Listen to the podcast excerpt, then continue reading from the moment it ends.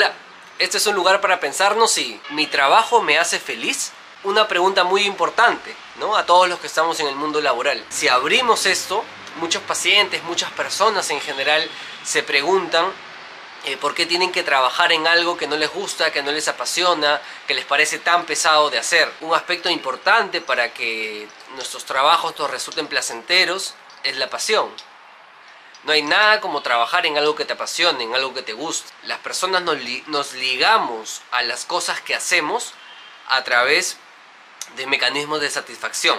Si encontramos satisfacción en lo que hacemos, nos va a resultar placentero. Ahora, si no encontramos satisfacción en lo que hacemos, muy probablemente nos, resulte más que todo pesado.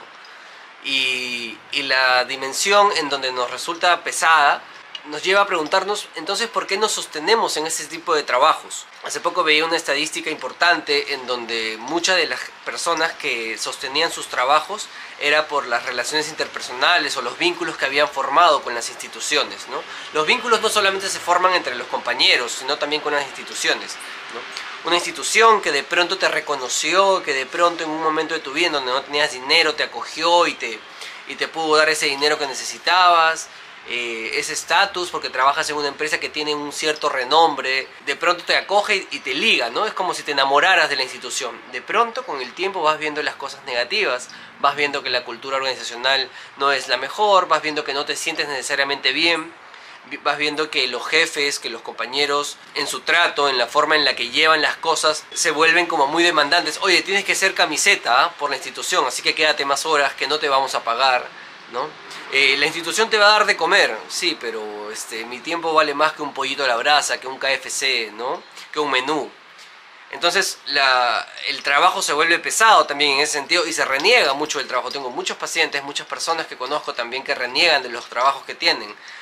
Porque renegar del trabajo es algo natural también y es algo importante, seguramente. Si no, nos quedaríamos solamente con las cosas malas adentro, ¿no? Renegar y rajar y, y hablar de estas cosas que nos gustan es bien importante y es hasta saludable hasta cierto punto. Pero sí es importante pensar por qué nos sostenemos ahí. ¿no? Un aspecto es esto, que estamos como enamorados a veces del trabajo en la institución. Otro, muy importante, es la necesidad.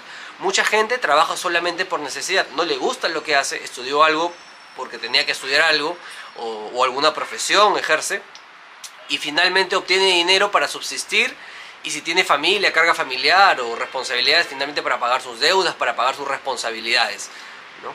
Sin embargo, mucho de esto se, se, se, vive muy, muy feo, se vive como una carga muy pesada ¿no? y se reniega mucho de los trabajos. Sin embargo, una parte inconsciente de nosotros se siente tranquila y se siente estable ahí porque siempre en la vida nos vamos a preguntar, pero ¿por qué te sostienes ahí? Y cuando lo cuentas a todo el mundo, seguramente todo el mundo te dice, oye, pero ¿por qué no sales? Claro, porque te da al menos certezas. ¿En qué sentido? La plata es una certeza muy concreta. Ganas cierto monto y eso te da una certeza. Porque claro, cuando no tienes certezas, asusta mucho. Y asusta mucho no tener las certezas. ¿No? No tener la estabilidad, no saber que a fin de mes vas a recibir un sueldo. Y de pronto en la pandemia, por ejemplo, mucha gente se animó a emprender. No porque de pronto se atrevió, sino porque perdió sus trabajos. Y muchas circunstancias para cambiar de trabajo suelen ser así. Llegas a puntos extremos en donde ya no hay otra alternativa concreta y necesitas salir de tu trabajo. ¿no? Ahora, sí podemos preguntarnos por qué tenemos que llegar hasta ese punto, ¿no? Para, poder buscar algo que sí nos satisfaga, que sí nos apasione. Y encontrar la pasión no es tan sencillo, porque de pronto a lo largo de tu vida muchas veces te fueron diciendo que lo que te gustaba no estaba bien, ¿no? Por cómo te vas a dedicar a eso, cómo vas a hacer trabajo de pastelero, cómo vas a hacer trabajo en la cocina, cómo vas a hacer trabajo haciendo manualidades, cómo vas a hacer arte, cómo vas a crear cosas, cómo vas a crear contenido, ¿no? ¿Qué haces haciendo videos? ¿No? Hay un montón de aspectos que, que, nos apasionan, pero de repente se nos hace muy difícil monetizar. Se nos hace muy difícil monetizar y que son aspectos de repente que tienen que ver con el arte usualmente, ¿no? O de repente algunos aspectos de manufactura. Hay gente que le gusta hacer ropa, que le gusta crear cosas, ¿no?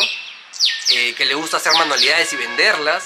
No, pero de pronto, entre la idea y llegar a concretizarlo se vuelve muy difícil, porque eso se vuelve al inicio difícil en términos de que compite contra un sueldo y contra un ingreso estable, ¿no? claro, en una empresa en la que no te sientes feliz y no te sientes a gusto.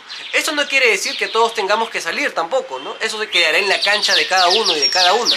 Pero sí podemos pensar que la seguridad que nos da la empresa finalmente compensa este gran malestar que sentimos. Y la seguridad que nos da es muchas veces material únicamente, pero el gran desgaste y costo emocional que esto tiene es muy fuerte. Otro de los aspectos que se ligan a esto es la forma en la que nos vinculamos con las instituciones y los jefes sobre todo.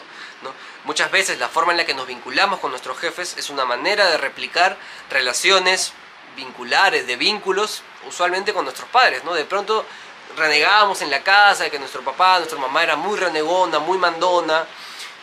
Y nos damos cuenta que nuestros jefes también son así. De repente, inconscientemente, obtenemos satisfacción al encontrar jefes que nos tratan de la misma manera que no nos gusta que nos traten.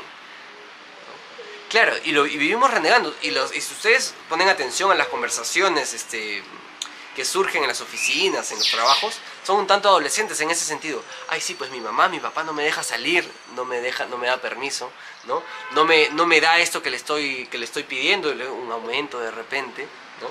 Este, no me deja juntarme con esas personas, de pronto saca a la gente, del trabajo. Claro, porque son vínculos que de pronto se, repiten y, y, a veces nos sometemos a jefes y a instituciones que nos colocan en un lugar muchas veces eh, masoquista, no sé, ¿no? Un lugar en donde nos infravaloran, en donde no se nos da el lugar que, que merecemos, pero nos sostenemos ahí. Seguramente hay un factor económico importante, Nadie está diciendo que no, pero sí, al menos, eh, sí los invito a pensar que de repente una parte de usted está acostumbrada a, vincularse con figuras de autoridad de ese tipo, de esa cualidad. Y hay gente que no tolera pulgas también, hay gente que en la primera, cuando los jefes se plantean de una u otra manera un poco sádica, un poco mandones, un poco violentos, simplemente cortan y no toleran vínculos de ese tipo. O salen y tienen la capacidad de buscar afuera otras, otras oportunidades y otras, y otras este, opciones. También va a implicar lo que de afuera te dicen, no todo el mundo te dice, no, pero es un trabajito estable, pero agradece que hay trabajo, porque el trabajo así nomás uno no encuentra, sí, seguramente hay que agradecer, pero también nos confronta con la posibilidad del qué dirán, ¿no? No, no todo tampoco depende de nosotros, ¿no? En ese sentido, pero el qué dirán influye en nosotros y nosotros portamos ese qué dirán. Y tu pareja, tu papá, tu mamá, tus amigos te dicen, oye, pero no vas a dejar ese trabajo, es un trabajazo. Es lo que siempre quisiste. De repente lo que siempre quisimos, cuando ya estamos en la cancha, no es lo que imaginábamos. Porque una cosa es lo que fantaseamos que va a ser la realidad y otra cosa es la realidad cuando ya la vivimos, ¿no?